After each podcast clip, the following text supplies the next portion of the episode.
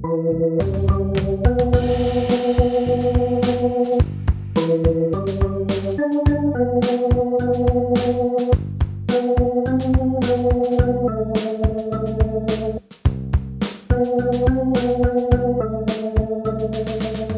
Lieben, heute nehme ich euch auf einen See mit, und zwar auf den See Genezareth. Da war ich bisher zweimal gewesen. Der See Genezareth liegt in Israel und zwar im Jordangraben. Das ist ein Graben, der zu einem ganzen System von Gräben gehört, der vom Jordan nach Süden verläuft, ins Rote Meer eintaucht und ab Äthiopien in Afrika dann wieder über Land verläuft – und Kenia, Tansania, Uganda und viele andere Länder berührt, bis er dann bei Mosambik irgendwo endet. Alles, was östlich dieser Gräben liegt, trennt sich von dem, was westlich dieser Gräben liegt oder auch umgekehrt, je nachdem, wie man es sehen will, aber das nur nebenbei. Der See Genezareth liegt aber in diesem Graben und deshalb liegt er auch sehr tief. Seine Seeoberfläche liegt je nach Wasserstand 208 bis 212 Meter unter dem Meeresspiegel. Rundherum steigt Land auf, meistens Hügelland, aber es geht auch bis auf über 1000 Meter hoch und weiter nördlich des Sees auch noch höher. Eine sehr beeindruckende Landschaft ist das übrigens. Der See ist heute sehr wichtig als Wasserspeicher für das nördliche Israel. Dabei muss Israel aufpassen, dass es dem See nicht zu viel Wasser entnimmt. Der See darf nämlich nicht versalzen. Deshalb muss eine Mindestmenge Wasser im See immer bleiben.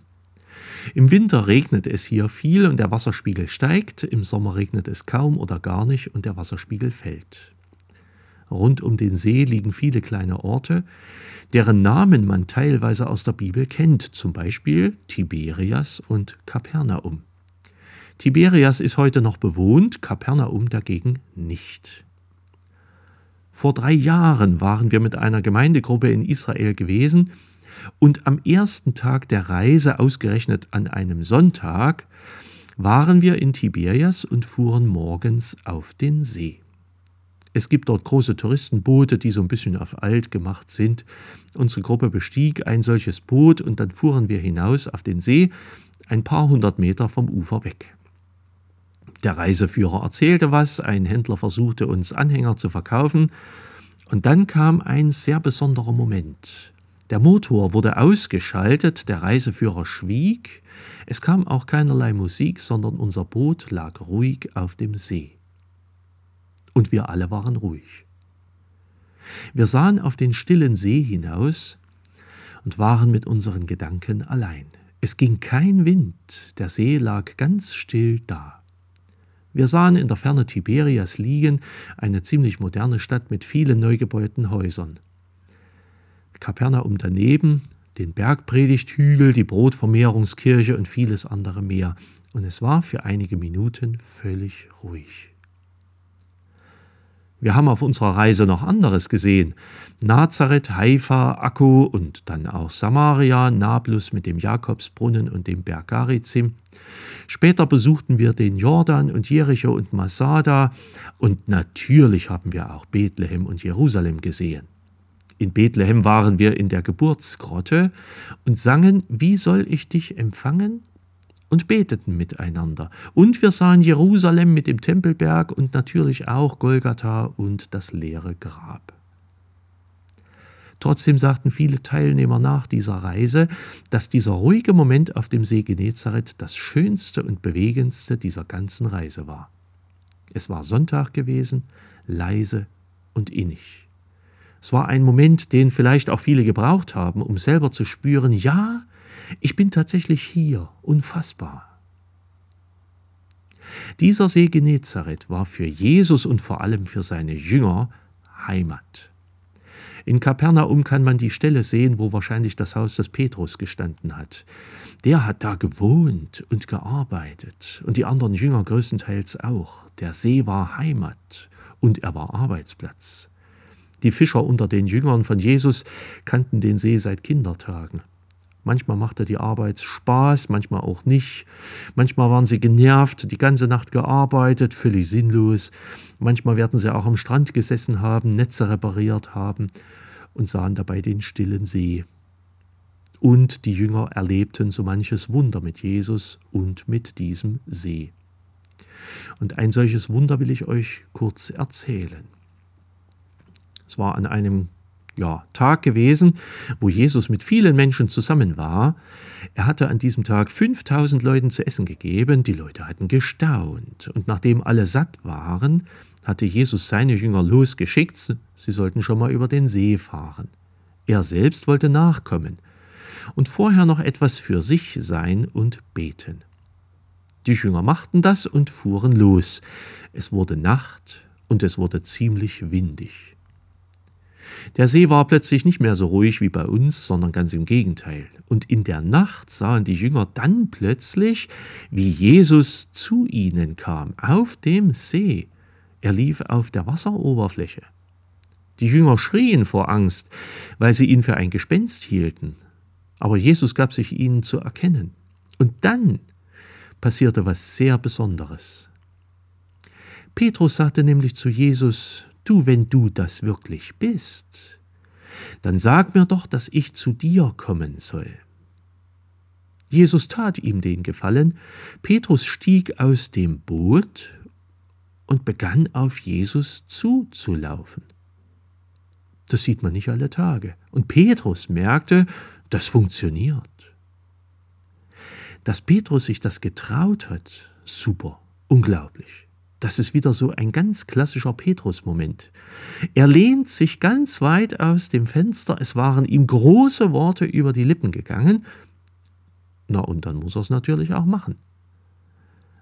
Manchmal hat Petrus ein Vertrauen in Jesus, was wirklich kaum zu fassen ist. Ja, er vertraut Jesus. Das macht er hin und wieder. Einmal hat er die ganze Nacht keine Fische gefangen gehabt und morgens war er Jesus begegnet und der hatte ihm gesagt, wirf deine Netze doch einfach nochmal aus. Und Petrus sagte, Herr, ich habe die ganze Nacht sinnlos gearbeitet. Aber auf dein Wort hin mache ich das. Und er machte es wirklich und machte den Fang seines Lebens. Und hier ist es auch so. Petrus läuft los auf das Wort von Jesus hin. Er steigt aus dem sicheren Boot auf das Wasser, auf dem natürlich eigentlich niemand laufen kann, und es klappt. Unfassbar. Es klappte nicht lange. Bei Petrus setzten sofort ganz menschliche Überlegungen ein. Wo bin ich hier? Niemand kann auf Wasser laufen, das gibt's doch eigentlich gar nicht. Und prompt beginnt er einzusinken. Aber Jesus streckt ihm seine rettende Hand zu und Petrus ergreift sie. Alles geht gut aus. Trotzdem sagt Jesus zu Petrus, warum denn so kleingläubig? Warum hast du denn gezweifelt? Auch das ist ganz typisch für Petrus. Er nimmt manchmal den Mund sehr voll und dann kommt es doch ganz anders. Er hält den ersten Vorsatz oft nicht durch. Aber das macht nichts. Es ist zum einen sehr beeindruckend, wie viel Glaube Petrus hat. Bevor er ins Wasser versank, stand er auf dem Wasser. Er hatte doch das Boot verlassen und war losgelaufen auf Jesus zu. Also wenn das kleiner Glaube ist, also damit wäre schon vielen von uns geholfen. Und zum Zweiten ist es schön zu sehen, dass Jesus den Petrus rettet. Er streckt Petrus die rettende Hand entgegen und Petrus ergreift sie sofort. Da, wo Petrus nicht weiterkommt, rettet Jesus ihn. Da, wo der Glaube des Petrus endet, endet Gottes Liebe und Gottes Gnade nicht. Petrus versinkt nicht, sondern geht schließlich mit Jesus zusammen zum Boot zurück und alle fahren gemeinsam weiter. Es steckt für uns so viel in dieser Begebenheit drin. Petrus vertraut, er wagt es und geht los, wo es gar keinen Weg gibt. Er verlässt das Boot. Auch wir sind ja im Grunde immer unterwegs auf unserem Lebensweg. Manchmal in ganz ruhigem Fahrwasser, manchmal auch nicht. Manchmal sehen wir Wege, die wir gehen können, aber manchmal sehen wir auch keine Wege. Manchmal müssen wir das sichere Boot verlassen und ich hoffe, dass wir Glauben haben, dass wir Gott genug vertrauen, um das auch zu riskieren. Losgehen, selbst wenn es gar keine erkennbaren Wege gibt. Es wagen, selbst dort, wo es aussichtslos erscheint. Wir leben unser Leben ja immer nach vorne. Wir wissen im Grunde nie, was als nächstes geschieht und kommt. Aber mit Jesus können wir es schaffen. Mit Jesus können wir losgehen. Wenn wir das tun und voller Euphorie wirklich losgehen, dann kann es uns natürlich auch wie Petrus gehen. Er bekam nach den ersten Schritten sehr menschliche Sorgen, der Zweifel kehrte zurück und der Glaube trug ihn nicht mehr. Und das ist eine Erfahrung, die wir auch machen. Irgendwann menschelt's wieder. Der Alltag holt uns ein. Manche Sorge kehrt zurück und wir werden wie vorher und sinken im übertragenen Sinn. Aber sollte uns das passieren, sollte der Glaube nicht ausreichend tragen, sollten wir ihn verlieren, dann streckt uns Gott trotzdem immer noch seine Hand aus und wir können sie nehmen und uns herausziehen lassen. Auch Petrus ergreift die Hand sofort, er weiß, wie sehr er Gottes Gnade braucht. Und auch nach diesem Erlebnis auf dem See hört Petrus ja nicht auf, ein Jünger von Jesus zu sein. Sein Weg mit Jesus geht weiter bis zur Passion und zur Auferstehung. Und danach wird Petrus einer der wichtigsten Apostel für die ersten jungen Christengemeinden. Und das, obwohl Petrus immer wieder mal solche Momente des kleinen Glaubens hat. Er bleibt dabei. Petrus also für seinen Kleinglauben zu tadeln, das kann Jesus sicherlich tun. Aber er reicht ihm auch die Hand.